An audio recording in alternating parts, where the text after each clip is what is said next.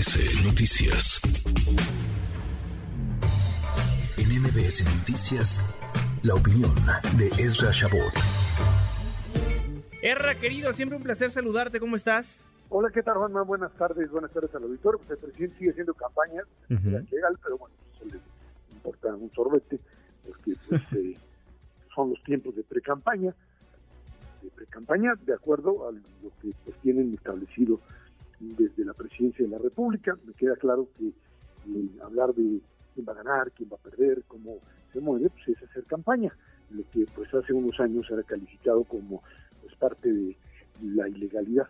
El famoso callo de Chachalaca, ¿te acuerdas? Hace muchos años. Por supuesto. De esa necesidad de callar al presidente de la República. En México, fundamentalmente, porque se dice, incluso por eso está establecido en la ley, a partir de 2006, de que el presidente debería de en el resultado electoral.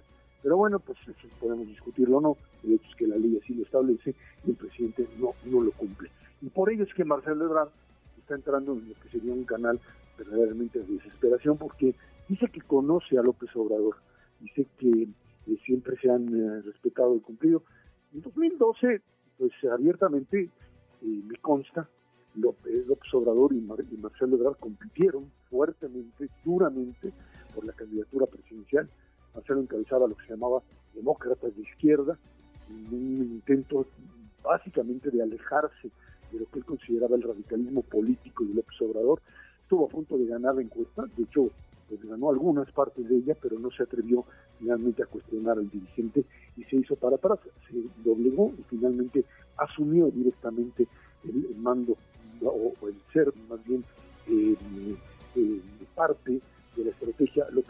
la presidencia de la República, él como jefe de gobierno y después obviamente como parte del equipo del 2000, en, el, en 2018 para pues, encabezar esto que denominan cuarta transformación.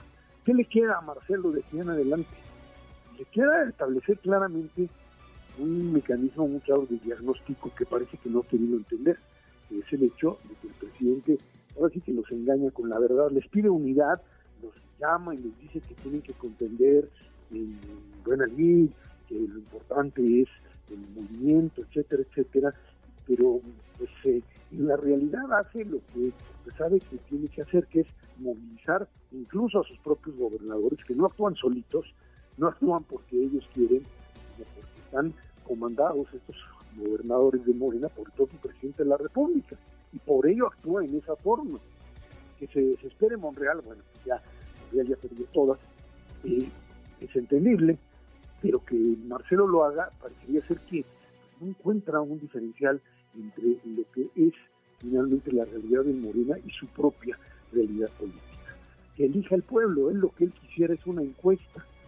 Yo te puedo asegurar, Juanma, que con este modelo de apropiación política por parte del presidente López Obrador y enfilado a fortalecer a Claudia Sheinbaum, una encuesta en este momento, ya en este momento, eh, incluso a nivel nacional, como la quiere Marcelo, no solamente entre de Morena, le daría por lo menos una ventaja a Claudia Sheinbaum. El aparato de poder, el aparato de Estado al estilo periodista se ha dedicado a fortalecer la figura de Claudia.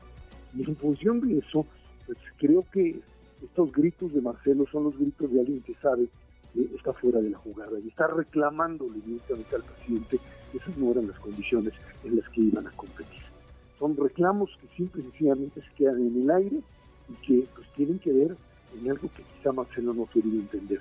Y para López Obrador, él es sin duda alguna una ficha fundamental, un aliado básico, pero no un sucesor confiable.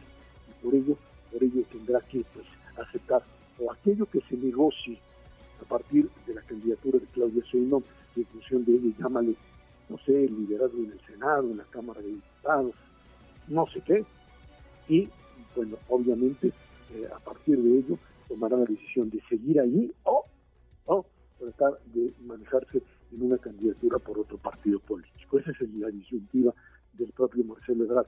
Pero lo que queda claro en este momento es que las fichas están cargadas bien cargadas, y lo ha dicho abiertamente el presidente. Sigan jugando, pero no me hagan perder, digamos, la propia elección y más que nada la que sigue, que es la más importante en un par de semanas en el Estado de México.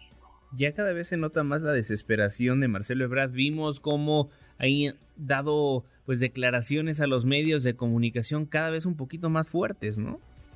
Pues sí, la verdad es que tanto a los medios como a los propios mítines. También. Entiende que entiende que el juego político no está siendo respetado, no no lo puede ser a partir del mecanismo que tiene ya el presidente de la República, a partir de lo que pues, parece estar ahí perfectamente diseñado como una especie de continuidad de lo que él llama la continuidad, y él dice a lo mejor hacerse más al centro, más al centro, parecería estar pensando darle la posibilidad a un Marcelo frente a Claudia, pero no es así, es simplemente el tratar de incorporar a todos, de evitar la ruptura a cualquier precio y de encontrar un mecanismo de negociación interno, de decir, a ver, la que puede ganar es Claudia y los demás no se pueden mover porque va a haber para todos.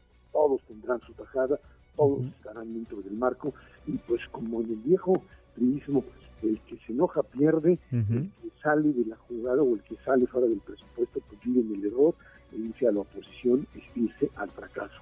Ese es el mensaje del observador y eso es lo que Marcelo tiene que decidir como futuro político, adentro o afuera, simple y sencillamente. Creo que esa es la gran iniciativa del canciller de la República Mexicana.